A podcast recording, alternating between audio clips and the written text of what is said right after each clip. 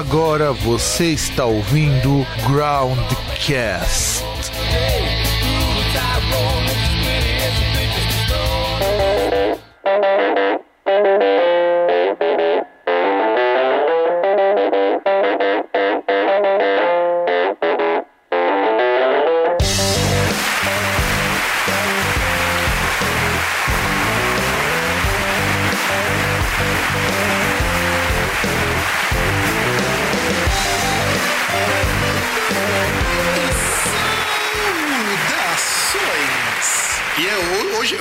só para variar um. Estamos começando mais um programa Groundcast neste dia que promete grandes emoções, afinal de contas eu também estou sóbrio, que é uma coisa a se comemorar na gravação de um Groundcast. E deste lado de cá, o seu host, Fábio, e do outro lado, aquele que viu Jesus transformando água em tequila e comemorou o primeiro carnaval da história e viu de camarote as, os primeiros movimentos sociais, o senhor César. Ai, que sono, viu? Nossa, vou capotar. Pois é, a gente vai capotar capotar, mas antes de capotar, vocês ouvirão o nosso Groundcast Indicações, que é um programa muito especial, vocês vão descobrir já já. Ou se vocês leram o nome do programa, leram no site, vocês já vão saber quais os discos que a gente vai indicar. Ou a gente podia fazer uma surpresa, né, César? Não.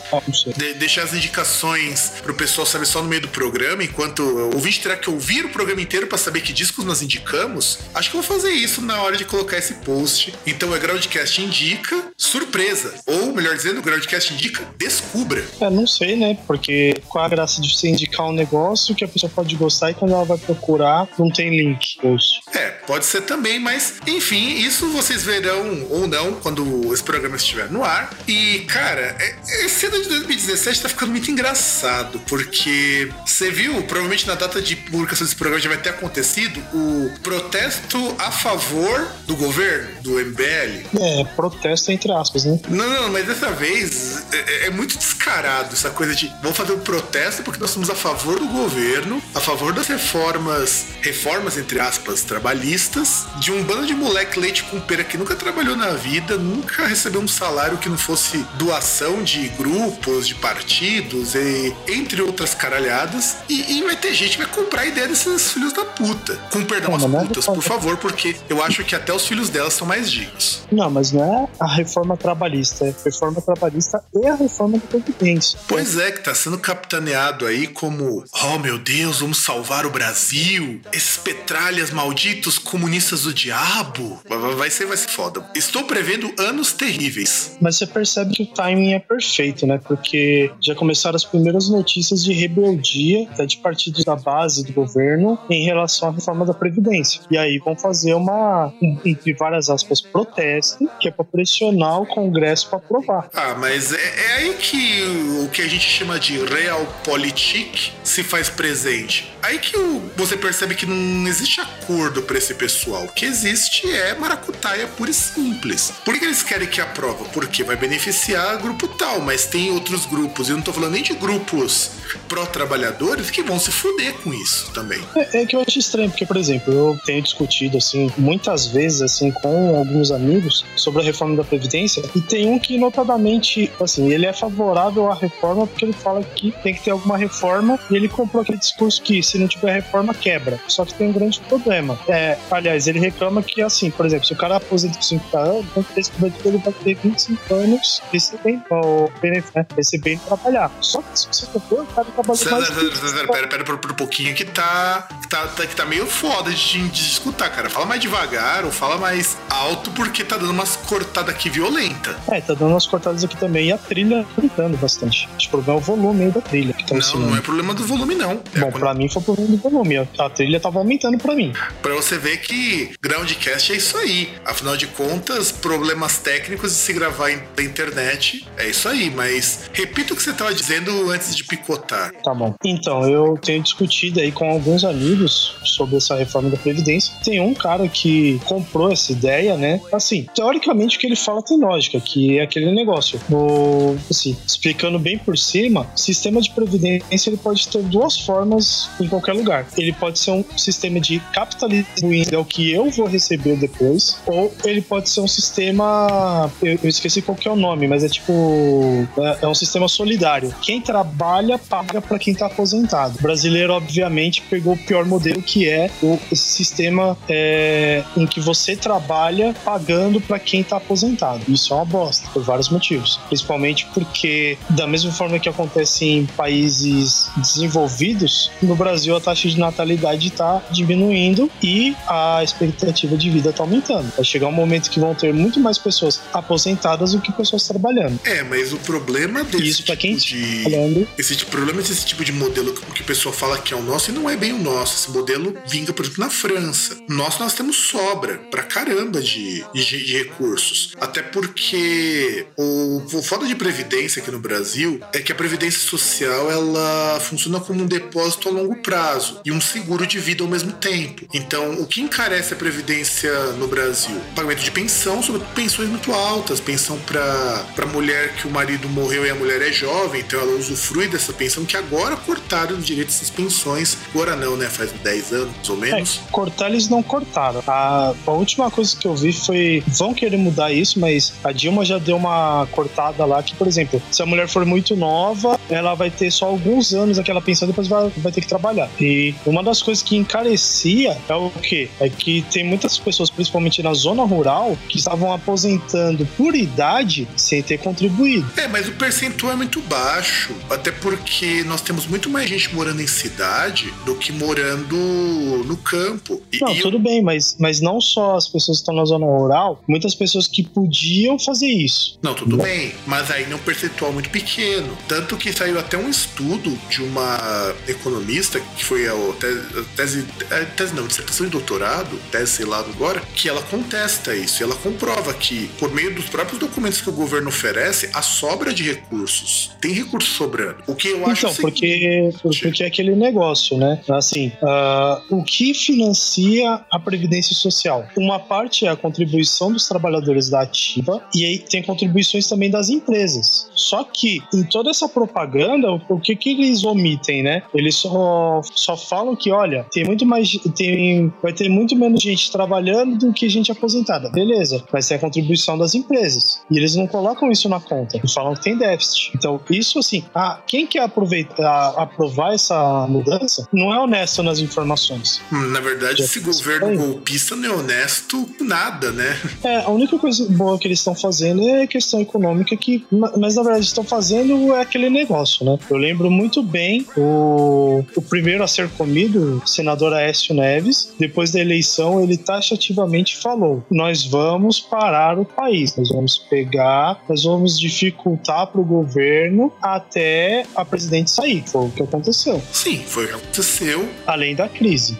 Além da crise, além do problema relacionado à inflação, uma série de coisas que foram omitidas e que os defensores da reforma da Previdência, eles também se esquecem que o nosso modelo, ele é um modelo que não, baseia a contribuição, quer dizer, contribuição não minto, não baseia o que você receber só pela contribuição, tanto que você tem direito a receber um salário mínimo. Se você for se aposentar pagando com base no salário mínimo, o que você vai usufruir, a previdência privada dá muito menos. Só que eles esquecem também um outro detalhe: o INSS ele é responsável também por ajudar o trabalhador quando ele está doente. Por isso que eu falo que a nossa previdência é uma junção de previdência social com seguro de vida. Porque, por exemplo, eu, se eu ficar doente e precisar tirar licença de mais de uma semana, o INSS paga o meu salário. Não totalmente, É mas que, paga.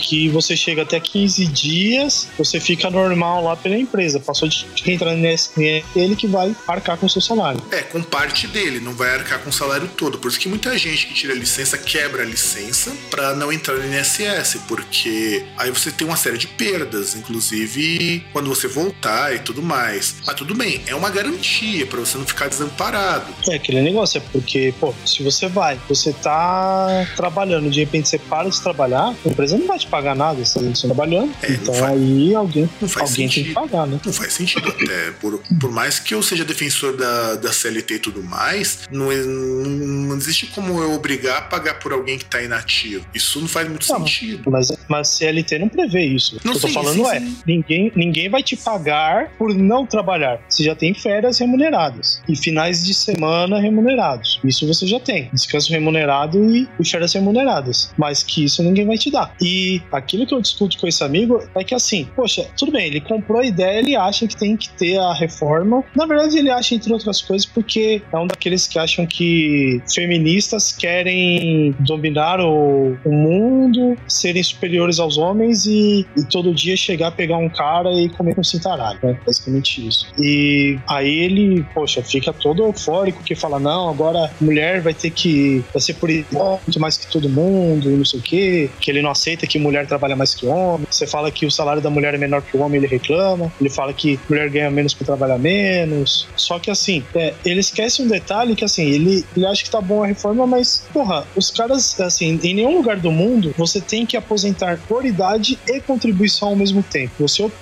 Em qualquer lugar do mundo, independente da idade limite, da idade mínima, você pode fazer opção. Não é obrigatório. no Brasil, não. É, no Brasil, para você ter o máximo, você vai ter que ter tempo de contribuição e idade. É na Inglaterra mesmo. Na Inglaterra, você chega assim, ah, eu quero me aposentar. Você se aposenta. Ah, então, mas, mas por exemplo, assim, pra você aposentar de forma plena, com, com o benefício cheio, ou você aposenta se você chegar na idade, ou você aposenta se você alcançar o tempo de serviço necessário, que é o que acontece hoje em dia. Você vai, se alcançou o tempo de contribuição, você aposenta. Não importa se você tem 50, 60, 80 anos. Ah, sim, isso é verdade. Bom, agora sim, o cara tendo que chegar até 65 anos para aposentar e trabalhando direto, porra, vai tomar no cu, Temer. Exatamente. Então, nós que provavelmente trabalharemos até os 70 ou mais, vamos virar o programa para falarmos do nosso Groundcast Indica.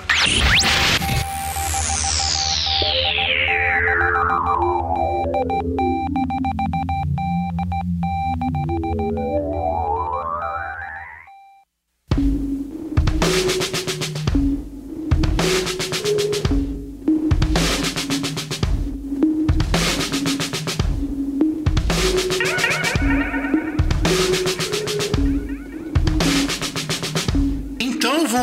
Começar a primeira indicação desta noite, desse dia, não sei quando você vai ouvir este programa, que para mim foi uma das coisas mais legais que eu descobri no ano passado. Projeto do Omar Rodrigues Lopes, lá do Mars Volta, do At The Drive, e entre outros grupos, que é o Bosnian Rainbows. O Bosnian Rainbows, ele foi formado meio de um hiato lá do Mars Volta, junto com a uh, Terry Genderbender, lá do Le Buquerets, que para mim é uma banda muito foda também, e montaram um disco assim que inicialmente parece muito com um disco de música pop. Tem aquele vocalzinho mais ameno e tudo mais, mas cara, é um puta de um discão. Sobretudo porque tem um instrumental muito bem composto, tem umas linhas de baixo muito fodidas, que eu particularmente acho muito legal, e eu acho um som muito gostoso de ouvir. E você, César, o que, que você achou do primeiro disco do Bosnian Rainbow, primeiro e único chamado Bosnian Rainbow?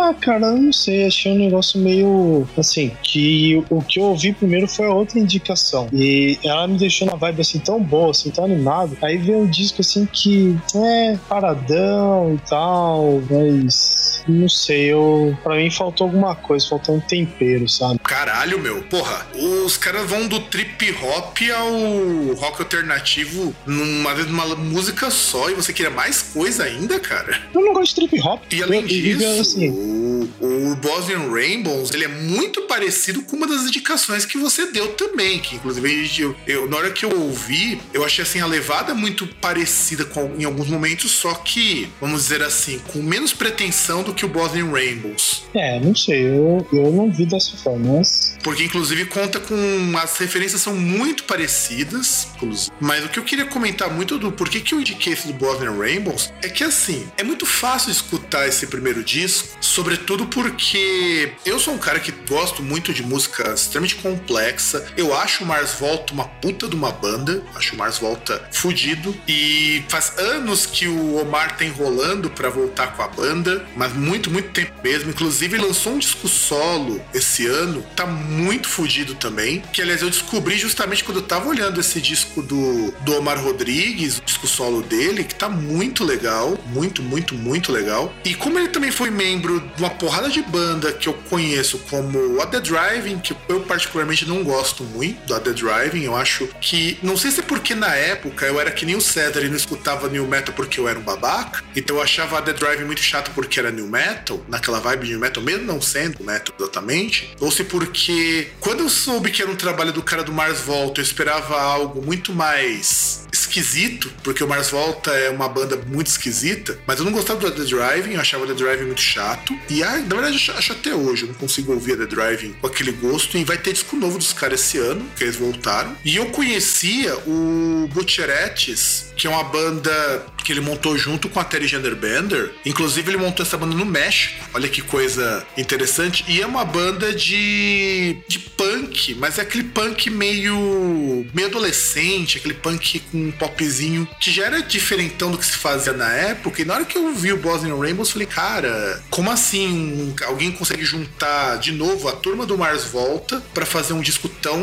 tão sensacional? Só que, claro, se você puxar até pro que ele tá fazendo hoje, é, é um trabalho até mais inferior, mas era um trabalho porque ele não queria ficar parado enquanto o Mars Volta tava no hiato, e eu acho que, considerando que fizeram meia dúzia de shows e depois o Mars Volta lançou alguns discos e parou de vez, eu acho que é um trabalho bem legal. É, aquele negócio, né? Eu não ouvia New Metal porque era ruim, simplesmente por isso. Não por ser babaca, né? Mas. E é que eu achei o som ele muito.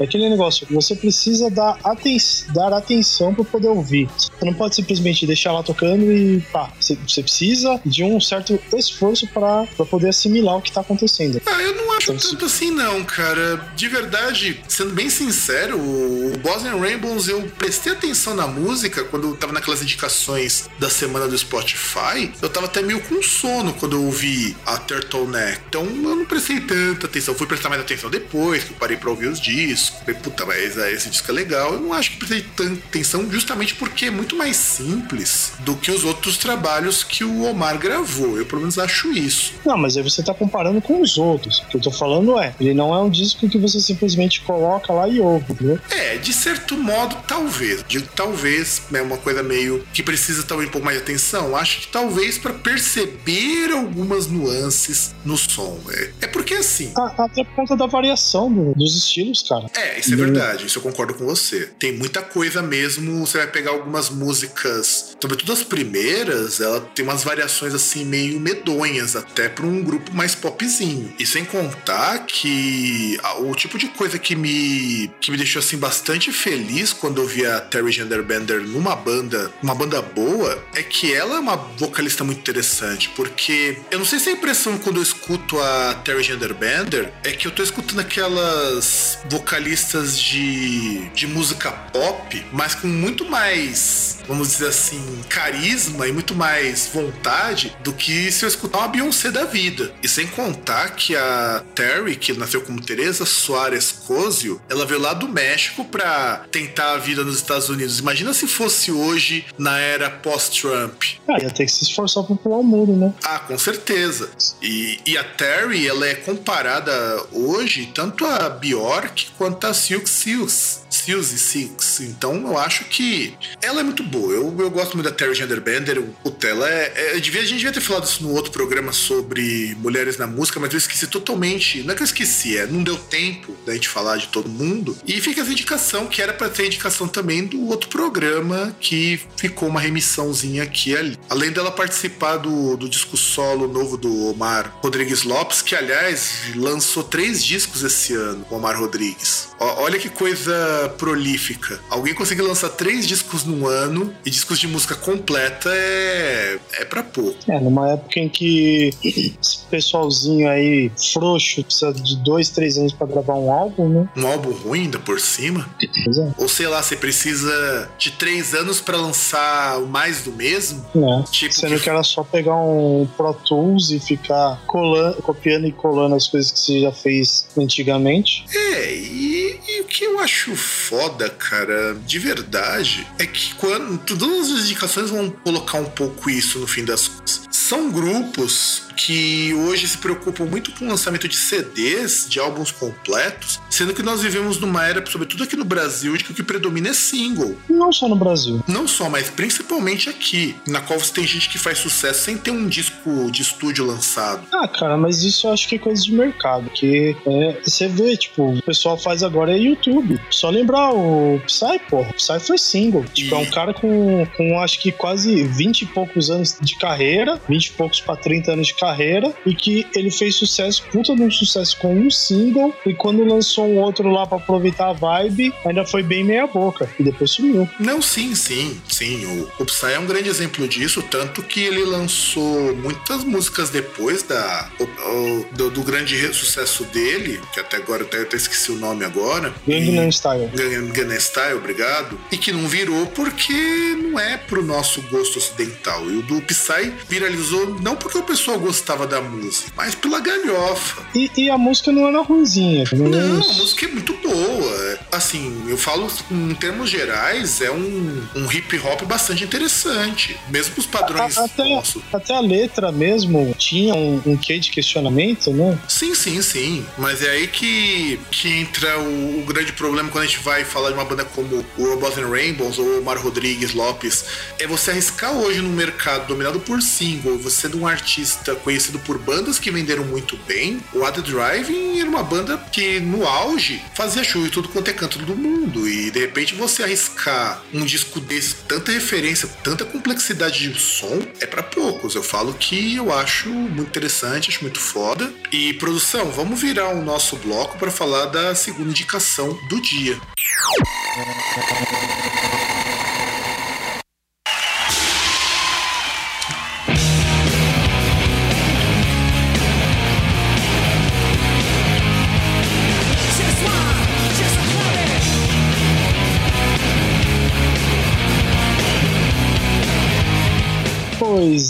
pessoal, agora chegou a minha hora de brilhar, chegou a hora da minha indicação, chegou a hora de vocês ouvirem aí o, o que dizer desse disco que, que eu gosto de paixão, viu? Esse disco não, essa banda alemã que eu gosto de paixão não é nem o Scorpions nem o Halloween. Que, aliás, diga-se de passagem, é uma puta de uma banda. Sim, uma banda aí que, porra, já tá na estrada aí, já tem 24 anos. Mas, cara, 24, começou em 93. é, na verdade começou em 94 o Guano Apes. Ah, 93. Mas, bom, falar do Guano Apes, aí no caso é um disco ao vivo, porque eu estou cagando e andando pra, pra tradição, aquele negócio de, poxa, eu já indiquei um disco ao vivo, aí fala, pô, mas a gente não indicava discos ao vivo. Quem disse que a gente não indicava discos ao vivo? Aqui, ó, banana, eu indico o disco ao vivo, e quem não gostar vai ter mais disco ao vivo. E, assim, esse disco, ele tem o um nome sugestivo de live, foi gravado em 2003, que foi fazendo aí 10 anos.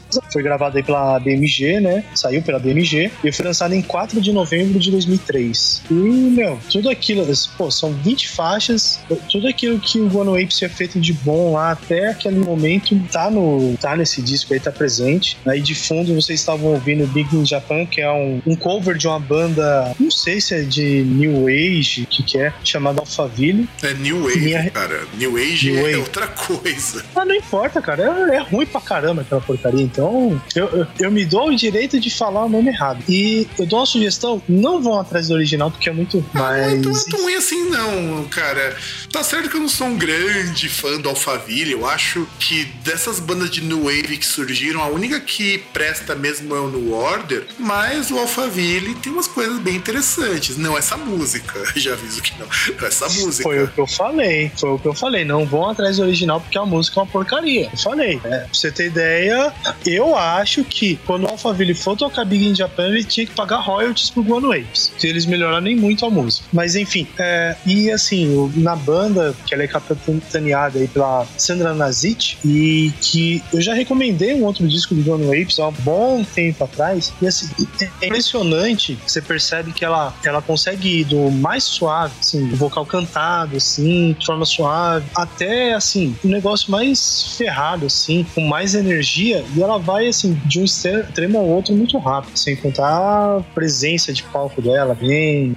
Enfim, se você quiser ouvir um disco, assim, pô, um disco ao vivo, sei lá, dar uma animada, tem só os hits. Então, ó, é aposta garantida pra vencer. É, então, eu vou falar sempre isso, por mais que eu goste muito de discos ao vivo, eu sempre tenho o meu pé atrás quando a gente pega disco ao vivo. Eu acho que o único disco ao vivo, inclusive foi até indicação do César, que quebra um pouco essa tradição de discos ao vivo ser um catadão de música de sucesso só pro, pra banda encher o rabo de grana ou cumprir tabela com gravadora, foi o do Arrigo Barnabé, porque tem uma produção toda diferenciada. O do Guano Apes não foge da tradição dos discos ao vivo, é um disco bem caça-níqueis. Inclusive, você percebe que ele é muito limpinho para um, pra um disco ao vivo, que não, para mim não é problema, não é tanto problema quando foi o do Duncan Jones, que eu achei Duncan Jones bem, bem visível aqui, eu acho que tá tudo bem certinho. O que eu quero destacar do Guano Apes é, desse disco ao vivo é como eles re- reforçaram as linhas de baixo, que são linhas muito boas. O que me lembra muito aquela que eu falei do Bosnian Rainbows. É uma banda que tem mais ou menos as mesmas influências do Bosnian Rainbows, só que soa muito menos pretensiosa do que o, o, o grupo lá do Omar Rodrigues, porque as influências são as mesmas, o, só que eles pegam uma veia muito mais punk do que o, o Bosnian Rainbows e faz isso com uma coisa bem menos pretensiosa, embora também seja muito complexo. A gente percebe muito mais nos discos de estúdio do que nos discos, nos discos, nos discos no ao vivo, porque o disco ao vivo é aquela coisa, o ao vivo você não pode colocar muita coisa. E o que me deixa bastante feliz com esse disco, do contrário da média dos discos ao vivo, é que esse tem cara de um show deles, não é aquela coisa, ah, eu vou jogar um medo de bases pré-gravadas pra, pra não dar erro, sabe? Até porque não é um disco de um único show, são vários, então você vai percebendo que em alguns shows tem algumas diferenças de música, o que pra mim é muito legal. Porra, mas você também é foda, né? Você, você quer um disco que não tenha o, a- as músicas que as pessoas querem ouvir, aquelas pessoas. Pô, você quer. Sei lá, você quer ir pro. ver o show do Black Sabbath ou ouvir o quê? Quer ouvir o Technical Ecstasy tocado na íntegra, caralho? Não, eu não digo isso, cara. É que é assim. É que você não vai muito em show, então você não tem um parâmetro pra colocar isso. Mas pra quem vai em show com frequência, eu acho muito frustrante, pelo menos pra, na minha concepção, você ver um show que, além de só tocar os clássicos, os clássicos serem muito parecidos com a versão de estúdio. Foi o que me deixou muito frustrado, por exemplo, quando eu fui ver o show do Vincent Kavanagh, o Catato, Capitão do Anátema, lá no Overload do ano passado, e ele, além de tocar só os sucessos, ele tocou mal esses sucessos. Tocou muito mal. Hum, Então, quer dizer, você não pode chegar naquela coisa de, ah, eu vou fazer uma versão tal, muito parecida com a versão de estúdio. Tudo bem que é a tendência. As pessoas, elas pagam para ver um show igualzinho ao que você vê no CD, ou que você ouve no CD, ou, ou no MP3, e pra mim isso é uma perda muito grande. O Guano Apes não vai por esse caminho, até porque eles não gravam de um único show. Só que disco ao vivo, historicamente, com exceção de pouquíssimos trabalhos, é um catadão de hits porque banda e gravadora quer ganhar dinheiro, a gravadora quer encher rabo de grana, a, banda quer pagar uns boletos, então lança um ao vivo. E isso eu não acho esse tipo de proposta normalmente interessante. Não tô falando no caso desse disco. Eu tenho exemplos muito piores de discos que eu gosto pra caralho, que são exemplos muito mais plausíveis de coisas ruins feitas ao vivo. Eu só vou dar um único nome de um disco que ele é maravilhoso de escutar, mas ele dá uma vergonha muito grande, justamente porque você percebe que nada daquilo ali é, é, é deles, que é o Alive in Athens do Acid Earth. É um disco bom? É um disco que eu adoro. É um disco ao vivo legal? Não, não é um disco ao vivo legal. É que esse, na época que lançaram, falaram muito dele. Cara, era meu sonho de consumo ter esse disco. Até que meu irmão apareceu com esse disco aqui em casa, eu ouvi e brochei. Nossa, toda, toda revista de metal que tinha na época era aí. E até propaganda mesmo, os caras fizeram um negócio macio. É, porque era triplo o disco. Então, porra, devia ser foda. E aí você pega esse disco ao vivo do Guano Apes, que também tem algumas coisas que foram regravadas e tudo mais, mas que ele é muito mais interessante nesse sentido. Inclusive foi relançado esse disco com um DVD com as músicas ao vivo, que deve, ter, deve ser muito legal esse DVD, de verdade. Eu compraria esse disco sem sombra de dúvidas. Ele saiu com DVD, assim, saiu uma edição normal dele, né? Que é um CD de faixas, são 73 minutos de, de, de música, né? E teve uma edição especial, edição limitada, que saiu com um DVD bônus de 80 minutos. Que é basicamente o disco, só que em versão DVD, com uns clipes das músicas. O que eu acho muito legal. É, eu acho que não saiu o disco das o clipe das músicas. Eu acho que foram só os. Só performance em show mesmo. Sim, mas são as mesmas músicas que tá no CD. Sim, sim. E, e até assim, e até depois do. Depois desse disco, a banda ela chegou a parar, né? Tipo, ela lançou um, um best of e depois parou, né? E voltou Só em voltou em- 2009. Isso, só voltou em 2009. É, na verdade Graças eles pararam em 2006, eles pararam no depois do lançamento do disco Walk in the One Thing Line, depois a banda ficou um tempo como ativa, mas acho que não devia estar fazendo nada. O último Não, trabalho mas o Walking lançaram... Offline ele saiu antes desse ao vivo. Sim, mas eu tô falando de disco de inédito. Tô pegando que esse ao vivo É, foram Sim, sim. E aí tem em 2006 que eles lançaram o, o Lost Tapes, que é uma compilação de, de várias demos e tudo mais, coisa bem no começo É, da é, carreira. é que, é- é que assim, é que antes eles lançaram Best Of, né? Que era o Planet of the Apes, em 2004. E aí, em 2006, pouco antes deles acabarem, eles lançaram esse The Best and Lost Tapes. que são demos e canções não lançadas anteriormente. Que, que é muito legal, mas eu tenho quase certeza que isso foi lançado para cumprir contrato, porque não teve divulgação. Até o Planet of the Apes teve mais divulgação que esse disco. E aí, eles, quando eles voltaram, eles inclusive voltaram com o lançamento do Bel Air, botaram em 2009, mas lançaram em 2011 o Bel Air. E eu acho que esse disco, para mim, reflete muito o que, que é uma banda legal ao vivo. Eu acho que um show deles deve ser uma coisa muito interessante, um show do Guano Apes. Até porque é uma banda com trocentas influências, mas uma musicalidade muito simples de escutar. É, é esquisito isso. Mas é uma musicalidade muito simples, mas que tem trocentos elementos de tudo quanto é coisa. Meu, e, e você pega assim, já vi alguns, alguns clipes de show. Cara, Sandra Nazit, ela tem uma presença de palco que é fodida, cara. Ela, ela não. Cara, não- ela não perde nada. As horas que ela pega lá, ela não para. Tem uma energia assim, absurda. É uma das bandas que eu iria sem pestanejar no show. É, sem contar que ela também tem um trabalho solo. Ela conseguiu com o Bel Air em 2011 ser número um na Alemanha. Ela é foda. Ela, ela como cantora é muito foda. E ela tá muito bem pra uma moça de 40 anos. Exatamente. Ela tá muito bem. Sandra, Na- Sandra Nazit, vem em mim que eu tô facinho. E já que o César tá facinho, César, já sabe que você tem que chamar pra entrar o próximo disco, né? Já sei, ó, Sandra Nazit, Doro, quem quiser, eu tô na pista. Não, ô Vegeta, é, troca o bloco aí, vamos pra próxima.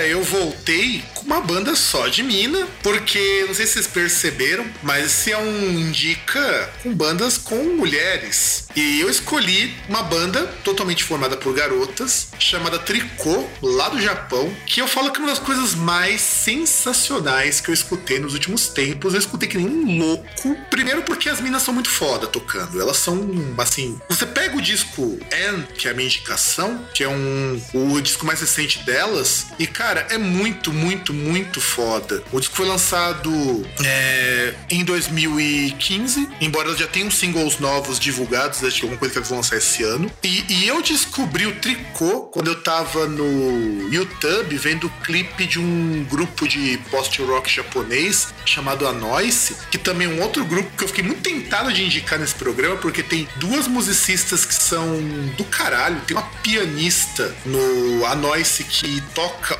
horrores, ela tem formação na Europa, aquela coisa toda. Mas eu vou indicar o Tricô porque é um grupo que me surpreendeu muito. Inclusive, essa música, Noradrenaline, foi a primeira música delas que eu escutei num clipe e eu achei foda, foda, foda, foda demais. É, eu não tenho nem o que dizer, cara. É muito bom, muito bom, muito bom mesmo. E você, César, que foi o cara que escutou esse disco mais de uma vez, o que, que você achou? Cara, eu eu, eu não entendo, porque assim, é, não sei se tá melhorando, o que, que é, mas você tá se especializando em pegar no Indica e pegar um disco que que é good vibe tal, que a pessoa vai lá, ela ouve, é é assim, que ela curte de primeira, assim tal. E você coloca depois um outro que é só pra pessoa azedar, que é só pra pessoa parar, assim tal. Ou, ou, ou coloca um disco que é pra azedar, que é pra pessoa não curtir, que é um bagulho que é muito cabeça, é muito pra pensar. Ou é outra coisa, assim, que você ouve, mas você tem que, sabe, corta o barato. Eu, eu, eu não entendo. O que, que, que você faz aí? Eu nunca indiquei nenhuma banda de Doom até hoje, cara. Então,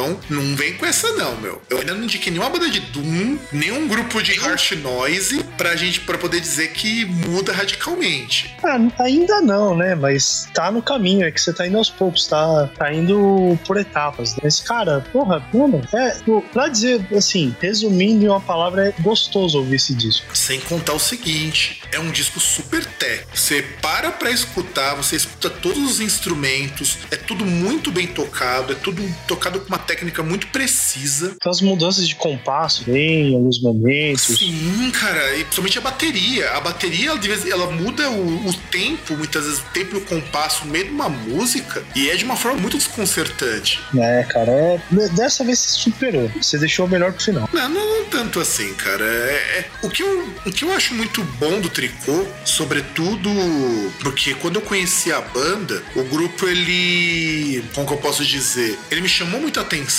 porque depois eu vi um clipe que eu até compartilhei, que é um clipe sensacional, que é um ao vivo no estúdio, que elas fizeram junto com, com um monte de carinha de banda de post-rock japonesa, um monte de baterista, na verdade. E elas começam tocando da Adrenaline, começam a tocar uma outra música junto, e no meio da música, no meio das duas, porque é um medley, é, elas tocam um sambão, mas assim, com direito às minas fazendo aquelas danças igual a gente vê no desfile de carnaval, tocando maraca, colocando aqueles negócios é, coloridos no pescoço, cara, é muito foda, é muito foda, muito foda. E, e- e, assim, você tem que ter muita coragem para no meio de uma música nesse naipe, tipo no Runner da Line, separar a música no meio, começar a tocar umas paradas de bateria e fazer um sambão no meio do, do show, do show, que era um show de estúdio, e ainda por cima, com todo mundo assim, você percebe nitidamente que eles estavam curtindo pra caralho aquilo ali. Ó, é, eu, eu digo, é uma banda que eu veria ao vivo, cara. Eu também tenho muita vontade de ver ao vivo o, o tricô, porque parece ser muito legal. A partir desse clipe que eu vi, do show ao vivo no estúdio, e de uns clipes ao vivo que eu vi das meninas do, do tricô, eu achei assim que foi uma surpresa muito grande, porque o que acontece? Eu não esperava de uma banda desse tipo, como o tricô, um som tão diferentão, ainda mais do Japão. Porque no Japão a gente tá acostumado a muito ver um, aqueles J-Rock com o pessoal hiper mega produzido, aqueles J-Pop nojento que o César curte. E as três meninas fazem algo assim muito, muito diferente. Tanto que elas conseguem tocando math rock fazer show no Japão, e o japonês não gosta muito disso, pra falar a verdade, math rock. Também já tocaram no Reino Unido, já tocaram pela Europa, já tocaram pela América do Norte e não vieram pra cá ainda. Pô, duvido muito que venha. Sabe que não, porque o que acontece? Math rock, post rock tá em moda aqui em São Paulo. Eu nunca pensei que eu veria um show do Alcest aqui no Brasil tão cedo e teve show do Alcest. Então, possibilidade tem. O problema é quem que traria. Eu espero que não seja um Ya- Yamato da vida que trouxesse um anime Friends, porque ia ser muito tosco. Ah, não ia ter nada a ver, né? Ah, mas até aí eles não estão ligando muito pra isso. Trouxeram o Aural Vampire, que é um grupo de música eletrônica lá do Japão, mais gótico e tudo mais, que não tem nada a ver com otaku e tá lotado, cara. Ah, cara. Não sei, eu iria no show, nem se fosse no Anime Friends, foda-se. Não, eu também, eu também iria. Nem que eu tivesse que pagar o ingresso lá de domingo dos caras, eu iria com certeza pra ver as meninas do tricô. Porque, aliás, eu acho as músicas do tricô uma coisa tão interessante, mesmo com toda a complexidade que tem, que poderia entrar fácil em qualquer um desses animes novos. É, aí já não sei. Ah, podia, meu. Você tem muita, muita música desses animes tipo o, o Seven Deadly Sins, esse tipo de coisa que podia. Tem um jeitão muito de música de anime também, até por ser uma música mais agitadinha, que flerta de vez em quando com o pop, com um pouco do pós-punk, embora seja uma música bastante complicadinha de escutar quando você presta atenção. Aliás, o Tricô é aquela banda que você pode escutar tanto pra ouvir, prestar atenção na parte instrumental, quanto você pode escutar quando você estiver, sei lá, é, mandando ver um miojão porque você tava com preguiça de fazer o almoço, que você vai apreciar do mesmo jeito. Olha, esse eu, eu arriscaria ir no Anime Friends é, fazendo cosplay de Doraemon, só pra assistir. Puta, cara, sem aguentar o calorão que ia estar lá com o cosplay Doraemon, meu. Foda-se, eu ia, cara. Pra você ver, minha disposição pra ir. É, o que, só pra ouvir. o que me faz lembrar, quando a Yamato trouxe o X-Japa, eu, me eu não me arrependo de ter perdido o show, porque foi a Yamato que trouxe. E me falaram que foi um puta de um show, mas que tinha muito otaku ali, não tinha fã-fã de metal mesmo. Então era meio complicado. Ah, mas normal, a gente mesmo conhe- conhece, tipo, gente que gosta de X-Japan, mas tem um jeitão meio otaku, nem, sei lá, é, fica naquele limbo entre a pessoa gosta porque ela é fissurada em coisa japonesa ou ela gosta porque gosta da banda, gosta do som. É, e isso Então na fica- verdade é o que me faria ver um tricô talvez no Anime Friends, porque tem muito cara dessas bandas que tocam em evento. Só que, claro, eu imagino que a Yamato não ia po- não ia poder cagar no equipamento de som como eles cagam nos outros shows que rolam no Anime Friends. Né, eles teriam que dar uma, uma, uma trabalhada melhor até pra poder ser audível, né? Sim, sim, sim. O do Vampire foi bom, mas o Aura Vampire eu confesso que, apesar de eu gostar muito das músicas deles, o show foi meio broxante, tá? Do Vampire. Ah, o, o DJ que faz os samplers lá da, das músicas, ele agitava mais, sem fazer nada do que a vocalista, que era Frontwoman. É, aí ferrou, né? É, pra você ver como, como o bagulho era, era bizarro. Foi nesse dia, aliás, que eu conheci a Mari, que tava presente no programa sobre mulheres no mundo da música. Pra você ver que, aquele, que esse dia não foi de tudo perdido, mas também foi um dia que eu, não, que eu entrei sem pagar. Mas isso é outra história, isso não tem nada a ver com a indicação. Então eu falo pra vocês que, olha, escuta esse disco do Tricô, End, lançado em 2015. Este ano provavelmente deve sair disco novo, porque ela já tem single no canal delas no YouTube. Eu vou colocar o clipe delas tocando um sambão muito louco, junto da, da descrição das coisas aqui do episódio. E vamos para nossa próxima indicação e última, porque é uma indicação super clássica que merece ser escutada e, e apreciada, porque é foda, cara. É, Eu vou dizer que é muito foda.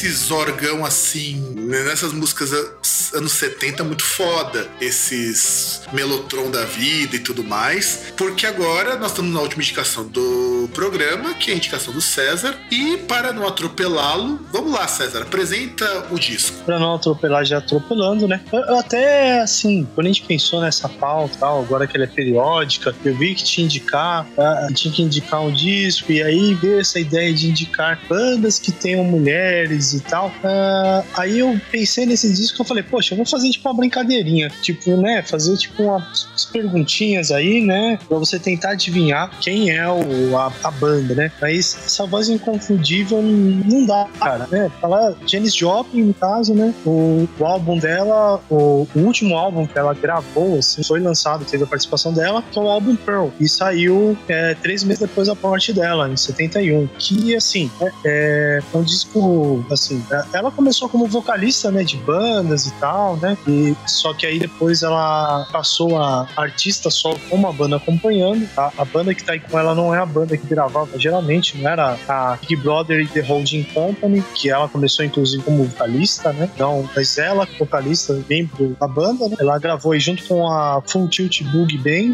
Alguns dos assim, mais marcantes assim da carreira da Janis estão nas canções desse álbum. Pra mim, uma das que eu adoro assim, que é Mercedes-Benz. É uma mensagem super importante também, um negócio super legal. Ah, sem contar o seguinte: os músicos que gravaram esse disco são assim musicões da porra, porque você tem o Richard Bell, o Ken Person tocando órgão, que é magnífico, o John Teal. Eu gosto muito do baixo dessa música, do Brad Campbell, que aliás, eu falo que esse disco, ele é um disco muito diferente, até mesmo para os padrões dos anos 70, porque ele também experimenta com outros ritmos. É, é assim, para você que gosta de rock, eu falo se você ouvinte gosta de rock, esse disco da Janis Joplin é fundamental pra caralho, porque você tem muito das bases do rock nele, porque ele é uma mistura de blues com um pouco de R&B e, e esse vocal assim destoante da Janis, porque ela vai destoando ao longo da música, eu acho magnífico. É, é um puta um trabalhão. Mesmo não sendo um grande fã da Janis Joplin, eu admiro muito esse trabalho, porque é um trabalho muito maduro pra quem tava fundado em drogas, tava na porra louquice máxima extrema, e de repente sair isso é, é, é admirável. É, e, e ainda sem contar que aquele negócio, né? Que é um disco de uma daquelas que é membro do Clube dos 27, né? Que são aqueles artistas aí que, coincidência do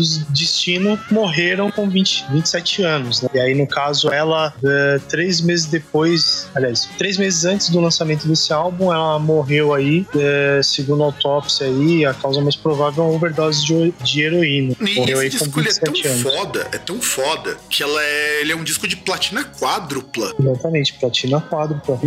E, e numa época que o disco de platina ele só era considerado apenas na, nas vendas em locais físicos. É, que é uma época que você não tinha, né, a distribuição como a gente tem hoje, né? Sim, mas teve disco que só se tornou platina, essas coisas, muito tempo depois. E, e você tem que pensar que numa época como a década de 70, você vender 4 milhões de discos, na qual você dependia muito de vitrola, uma vez que você não tinha CD, e de cassete, e o cassete era uma tecnologia também relativamente nova, então 4 mil discos, é, 4 mil não, 4 milhões de discos só nos Estados Unidos, é uma marca que impressiona até para os dias de hoje. certeza, né? Até- Até porque pensar que não tinha internet, não tinha, não tinha Amazon, né? Então não era simplesmente você no, no conforto da sua casa pedindo, né? Você tinha que ir lá buscar. Poxa, a Janis Joplin, se for pensar o seguinte, ela só tem quatro discos de estúdio contando com esse, né? Então é uma carreira curtíssima e, e era uma artista que já era até consagrada. É, a carreira dela durou oito anos só, cara.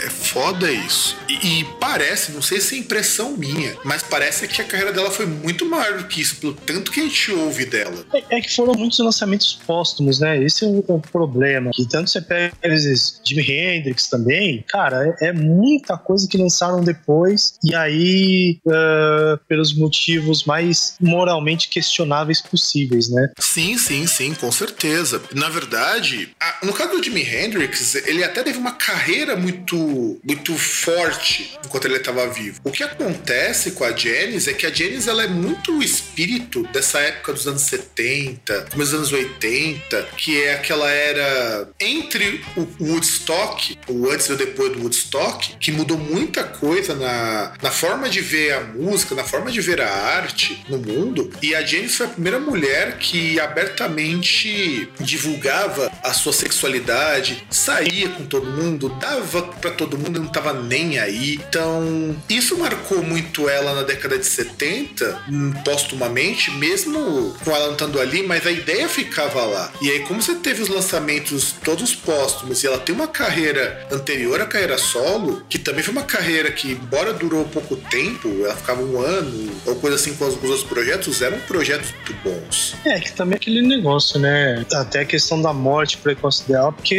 a- apesar dos pesares, assim, a gente fala, tal, questão de. Era uma pessoa que tinha essa uma postura assim mais pra frente, assim, mais, né, de mais liberal e tal, mas era uma pessoa que sofria muito. Porque assim, eu, eu acho que meio que é um estigma a gente falar, por exemplo, ah, que a pessoa morreu é, por causa da droga, tava afundada em droga. Sim, mas porra, no caso dela era questão de uma carência que ela tinha que era profunda, né? Até por isso que ela tinha essa questão da sexualidade mais, ah, sei lá, mais aberta, assim, tal, dela ficar de gente. E na verdade ela só queria ter alguém que ela gostasse. É, no próprio documentário dela, que um dia a gente vai falar no Groundcast Pipoca, que tem um documentário que também tá presente no Netflix, fala um bocado sobre isso. Sobretudo pela, pela pouca trajetória dela, que a trajetória foi curtíssima, com todas as bandas que ela participou. O material que ela deixou, todas essas bandas, é um material bastante vasto, um monte de gravação, um monte de coisa, e que, pra mim, pelo menos, mostra algo que eu sinto muita falta hoje em algumas bandas com mulheres. Não essa porra louquice, essa coisa que hoje não faz muito sentido ser desse jeito. Na década de 70 fazia sentido porque era um mundo pós-da guerra, era um mundo imerso na Guerra Fria, aquele niilismo de que o mundo ia acabar num hecatombe nuclear, então vamos foder a porra toda, vamos desejar paz e amor tal. Fazia muito sentido nessa época que hoje o mundo tá mais estável, apesar dos conflitos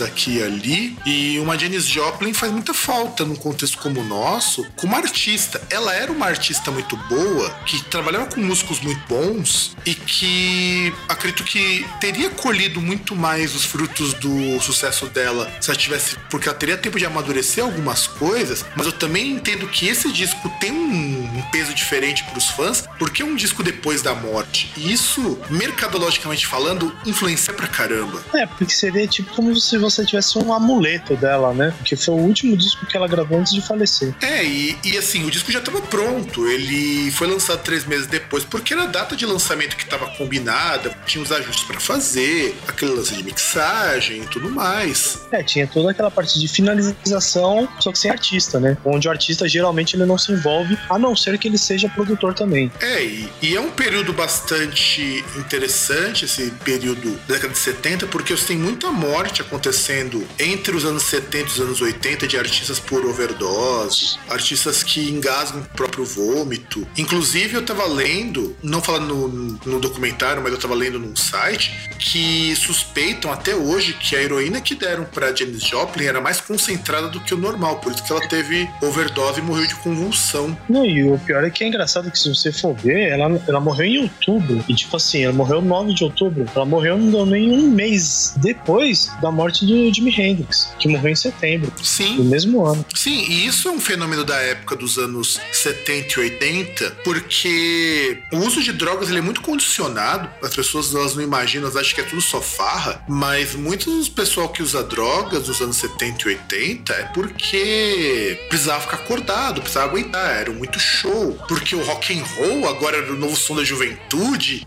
essa juventude transviada que ia ser corrompida pelo capeta, pelo amor livre, ia pro show, as moças perdiam seus pudores, era todo esse papo de velho gaga ranzinza, reacionário do caralho dos Estados Unidos e que hoje não faz coro com o que o rock tem, porque se antes os fãs de rock eram tudo mal vistos, hoje é tudo um bando de coxinha reacionário do caralho. É, e, e- assim, até nessa questão que você falou de amadurecimento, porque você percebe, ah, assim, ela tinha muitas canções sobre relacionamento, assim, sobre amor e tal, mas, por exemplo, ela tinha Mercedes-Benz, que assim, você vê, assim, é uma, é canção a capela, né? É ela cantando só, só a voz dela, e a, a letra em si, ela parece meio pueril até o que? A menina falando, ah, Deus, é, me dá uma Mercedes, porque amigos eles têm forte e tal, e eu não tenho. Mas na verdade é uma mensagem, percebe uma mensagem anticapitalista no meio lá, que é assim, que é aquele negócio do cara se definir, sabe? Que tipo, você não é alguém que os seus amigos têm carro, mas você não tem, sabe? Ah, sim, isso é verdade. E, eu, e, e só que assim, ela, e ela parece mais pueril mesmo, porque na década de 70, década de 60 também, as coisas eram muito mais simples. O mundo não era complexo que o mundo é hoje.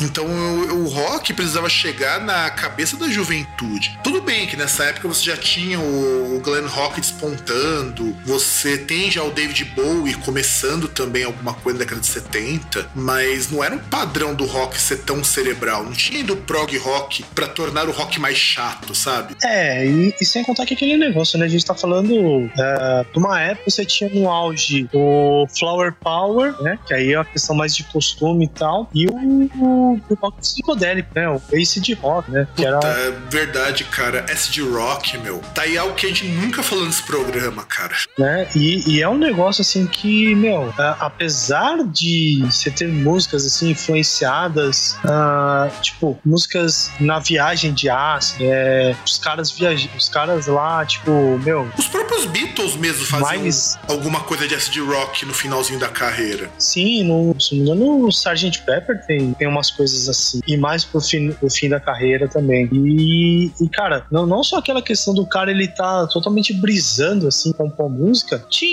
mas tinha uma coisa muito, muito importante, assim, muito urgente, que é aquele negócio, tá? é- era aquele cenário do pós-guerra, é, de Guerra Fria, mas assim, ah, os Estados Unidos, aí no caso a gente falando do, do artista dos Estados Unidos, né? é, ele tinha acabado, pô, mal acabou de sair da, da Segunda Guerra, pouco tempo depois já tinha guerra no Vietnã. E assim, muitas pessoas jovens que assim, às vezes não entendiam por que perderam pai ou parente em guerra, que foi pra Segunda Guerra e voltou, e de repente eles tendo que, eles sendo convocados pra atravessar o mundo pra lutar com os caras, não sabiam nem porquê, não, não sabiam às vezes nem onde eles estavam indo e muito menos sabiam eles- se eles iam voltar. E aí você vê que, por exemplo, era uma época que a gente tá falando aí, ah, que os músicos usavam droga, mas é, uma coisa que pode ser até chocante, você pode ver alguns documentários sobre a guerra do Vietnã, os soldados que iam pro Vietnã usavam drogas lá no Vietnã. Muitos até pra aguentar os horrores da guerra, ou pra poder cumprir as missões, mesmo quando não tinha perspectiva. Era foda, era uma época foda. E você até lembrou do Sim, rock porque- do rock ácido, como a gente diz.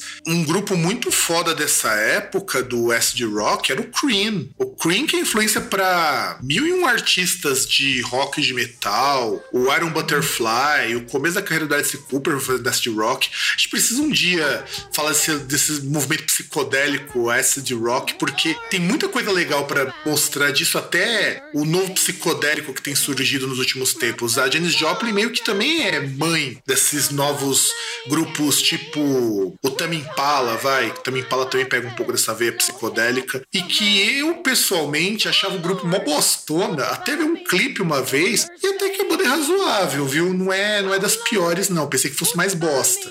É, eu tenho um brother que ele gosta, ele pira muito no Tame Impala, mas eu nunca cheguei a ouvir. E até como você falou aí do Cream, porra, o Hendrix mesmo, ele, meu, também foi influenciado pelo Eric Clapton, né? Até diz a lenda que eu, eu não lembro qual foi o disco do Cream que ele saiu, e tipo, ah, coisa de três dias depois, o Clapton disse que ele tava numa num bar assim no, no Reino Unido mesmo, lá na Inglaterra, e aí tinha um cara assim, um neguinho, mó jeitão estranho, cabelão e tal. Aí ele pegou a guitarra, a guitarra ela tava invertida. E, meu, ele tocou de cabo a rabo o disco que o Cream tinha acabado de lançar em três dias. E, e aí você imagina o seguinte: o cara ele tirou de ouvido, tipo, esse cara, obviamente, Jimi Hendrix, ele tirou de ouvido em três dias o disco inteiro do Cream. Que é uma coisa foda. Não, e ele tocou. Ele tirou e tocou ao vivo. Não é tipo, ah, eu vou pegar e vou tirar e, e vou gravar ó, vídeos aí pra colocar no YouTube. Que aí, tipo, eu gravo um, do- dois vídeos na manhã, eu gravo um à tarde, que aí eu vou estar meio bisando. À noite eu gravo mais dois. Porra, o cara pegou no show lá e tocou. Cara, é, é um negócio absurdo. Você pega esses caras aí, você pega. Que assim, você fala até do. Essa questão de a gente falar de acid rock, de rock psicodélico, mas, cara, a gente falar assim, mais década de 70 que tem um. Assim, são várias. Você pega que é um período assim.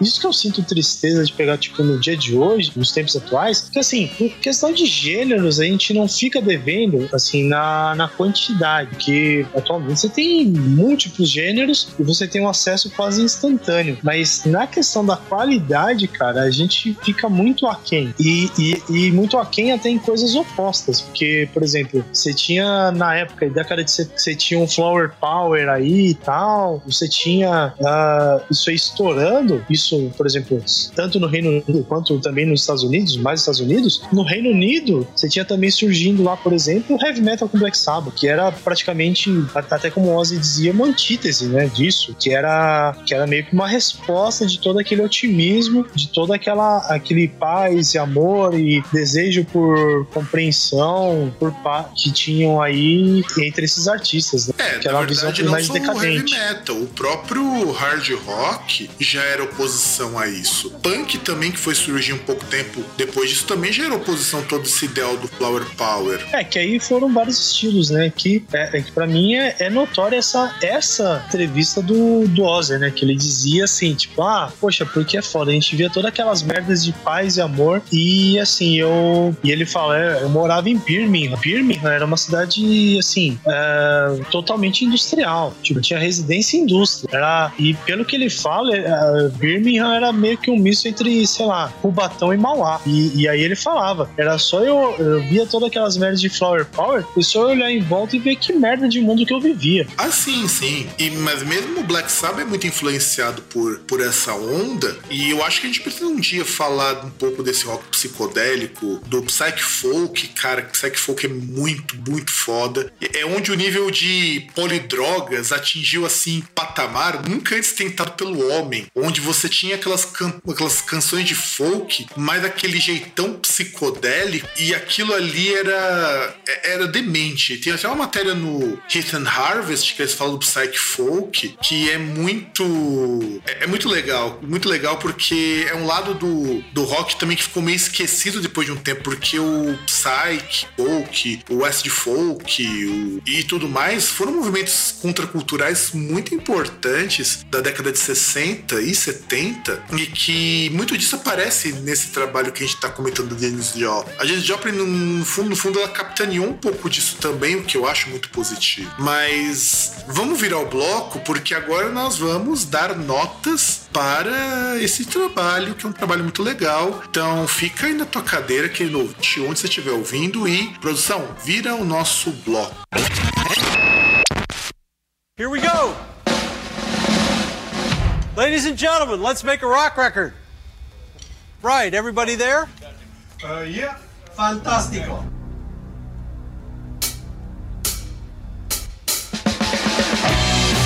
Na hora da gente dar as notas pros discos e vamos começar na ordem que a gente disse. Vamos começar pelo do Bosnian Rainbows, Bosnian Rainbows. A minha nota para esse disco, olha, eu gosto muito do Bosnian Rainbows. Eu acho que é assim um projeto muito bonito para escutar, mas também eu admito que não é a melhor coisa que o Omar Rodrigues fez. Depois do disco que eu escutei, que ele lançou esse ano, eu fiquei assim meio meio balançado, sabe? Porque é um disco na mesma pegada, mas muito mais agitado. Que tem tudo aquilo que você falou que faltava nesse disco tem no novo do Omar Rodrigues. Então eu vou dar um 3 para esse disco do Bosnian Rainbows, porque é um disco legal, mas eu admito que ele não é um disco fácil para você ouvir inicialmente se você não tiver pelo menos algum alguma predisposição a músicas um pouco mais complexas. E o senhor César, qual o seu veredito? Ah, eu acho que eu concordo com isso, porque não é que é um disco ruim, mas não agregou valor ao camarote, né? É, agregar ele agrega, mas talvez não do jeito que a gente espera.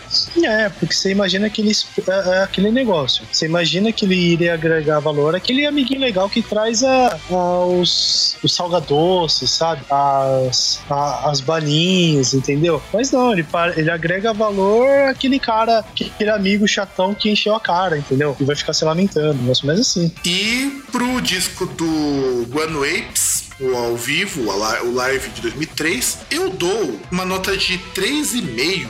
Porque é o seguinte, é, é muito parecido com o que eu vou falar em qualquer disco ao vivo. Eu gosto de disco ao vivo, mas disco ao vivo pra mim sempre me soa como sacanagem com fã. Mesmo eu gostando muito de disco ao vivo. E é um disco que eu gostei. Eu gostei muito desse disco live. Eu acho o Guano Apes uma puta de uma banda. Que os discos de estúdio são muito bons, diga-se de passagem. Mas da mesma maneira que eu acho os discos do Iron Maiden ao vivo uma sacanagem muito grande com fã, porque é tudo muito bem feitinho, o disco ao vivo do Guano Apes me soa um pouco isso, embora sim, é um disco que me faria ver um show deles, pra ver como que é. Então por isso eu vou dar o 3,5. Eu sou suspeito pra falar do Guano Apes, uma banda que eu amo de paixão. É, foi amor à primeira ouvida. Foi. Eu, eu não vou lembrar agora exatamente, mas tem três bandas assim que eu descobri mais ou menos na mesma época e que eu me apaixonei perdidamente. Uma delas é o Guano Apes, né? A outra é o Duncan Jones, a terceira eu não lembro. E, pô, cara, é, é, é muito amor, cara. Você tem aí cover de Alphaville, que é muito melhor que o original. Você tem Lords of the Boards, que foi a música das Olimpíadas de Inverno. Agora eu não vou lembrar se qual, qual foi a edição. Então, cara, você tem lá a Sandra Nazit chutando bundas, sabe? E, meu, ela, ela indo desde, sei lá, é, pega é, Pretty in Scarlet, músicas assim que são mais tranquilas, é, que é um vocal muito mais lírico, assim, é, não tem tanta energia, e ela vai tão bem quanto ela vai em músicas mais nervosas.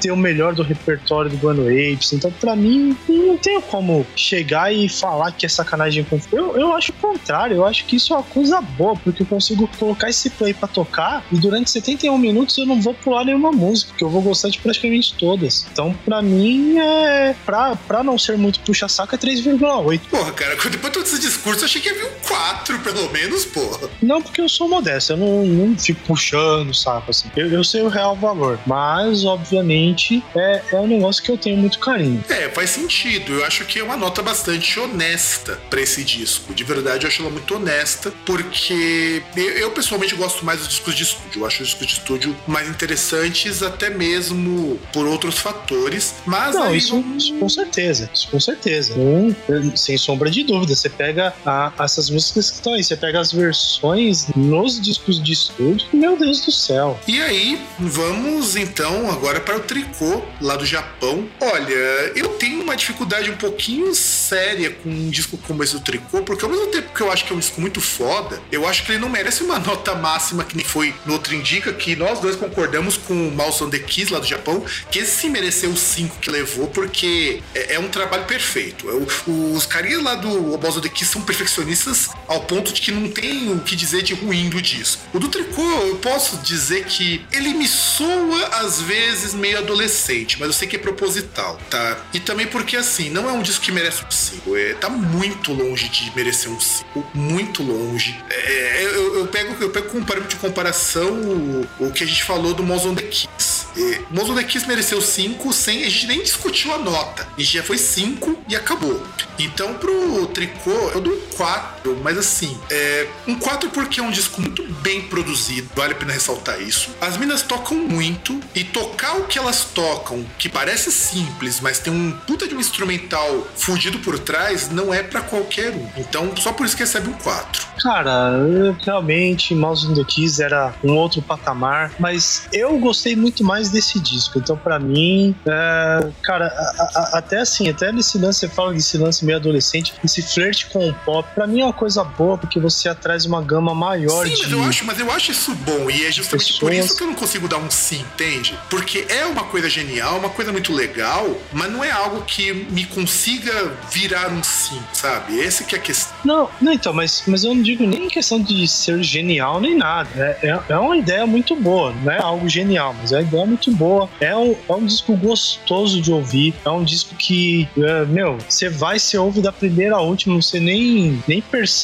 Tanto que é, quando eu tava ouvindo, eu coloquei aí numa playlist pra ouvir os dois em sequência. Primeiro esse aí do, do tricô. E assim, quando mudou, eu precisei pegar assim, o celular e olhar pra falar, porra, cara, mas não é que mudou tanto assim. Aí eu percebi que passou pra outra banda. E, cara, eu, sinceramente, eu dou 4,5 porque é, é um negócio que eu, eu- eu aguardo o próximo lançamento e eu vou. Da mesma forma que aconteceu com uma indicação que o Fernando fez há milhões de anos atrás, quando ele indicou Destiny Potato, é, o Tricô ele vai integrar a minha biblioteca de música no, no Spotify. Então eu dou 4,5. E agora chega no disco que, olha, eu não sei o que dizer, mas olha, dessa vez eu me abstenho de dar qualquer nota, cara, porque não há nota que eu dê pra esse disco que supere, seja a grandiosidade dele histórica, seja a grandiosidade dele como música. Eu vou me abster totalmente de dar nota, cara. Eu não consigo dar nota num disco da, da Janis Joplin, porque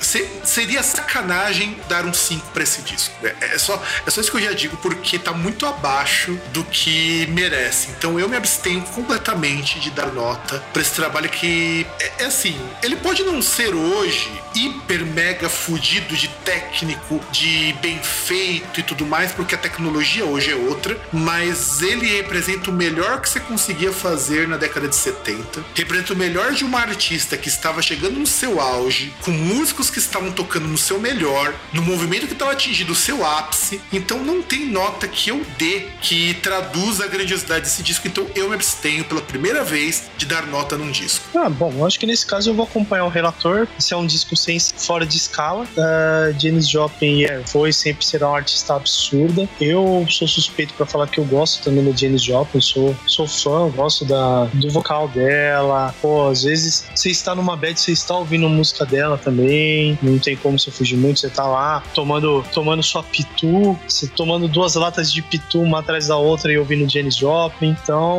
eu também não vou dar nota e só digo pra você ouvir. E a última coisa que eu digo nesse programa é que eu acho muito mancada que bom tempo depois pegaram a mú- música Mercedes-Benz e colocaram numa porra de um comercial da Mercedes. Essa foi a maior sacanagem que já fizeram com a Janis Joplin e inclusive eu coloco a sacanagem que o destino fez que foi matá-la de overdose no auge. Mas colocar Mercedes-Benz numa trilha sonora de comercial da Mercedes foi mais sacanagem do que isso, inclusive. Eu acompanho, acompanho opinião do César, eu acho que isso é muito pertinente. E assim, a gente já tá arrumando então pro nosso final. Vocês já sabem que tem as nossas redes sociais para nos acompanhar. Você pode nos acompanhar no facebook.com barra groundcast ou você pode nos procurar lá no Twitter, no groundcast, que você vai achar e, do contrário das outras pessoas que eu conheço, eu sou o usuário mais relapso que tem no Twitter, eu tenho conta nele há anos e, e eu uso muito pouco, de verdade, porque eu prefiro outras redes sociais e porque eu também não vivo em todas as redes sociais ao mesmo tempo. E porque aqui não é Decreptus que ama Twitter, Twitter a gente acha chato pra caralho. É, e Twitter também, assim, ele atende, até atenderia melhor a nossa função no Groundcast, mas não dá, eu não consigo usar tanta rede social. Eu acho que usar duas já tá me consumindo muito tempo, então. Mas tá lá, a gente posta coisa do site, de vez em quando eu participo lá e posto alguma coisa, mas no geral é isso. Você também pode mandar um e-mail para contato groundcast.com.br ou usar o formulário de contato que tem no site. Visitem o site também nos Day Page Views, porque isso ajuda muito a divulgação do site, me ajuda a gerar números, ajuda a gerar acessos. E que mais, César? Ah, não sei. Tipo, a gente ainda não tem Snapchat, ainda não tem Instagram, é, grupo de Face do WhatsApp também não tem, não tem grupo de Telegram também. E eu acho que é só. É, e nós ficamos por aqui no nosso programa dedicado às mulheres. Do contrário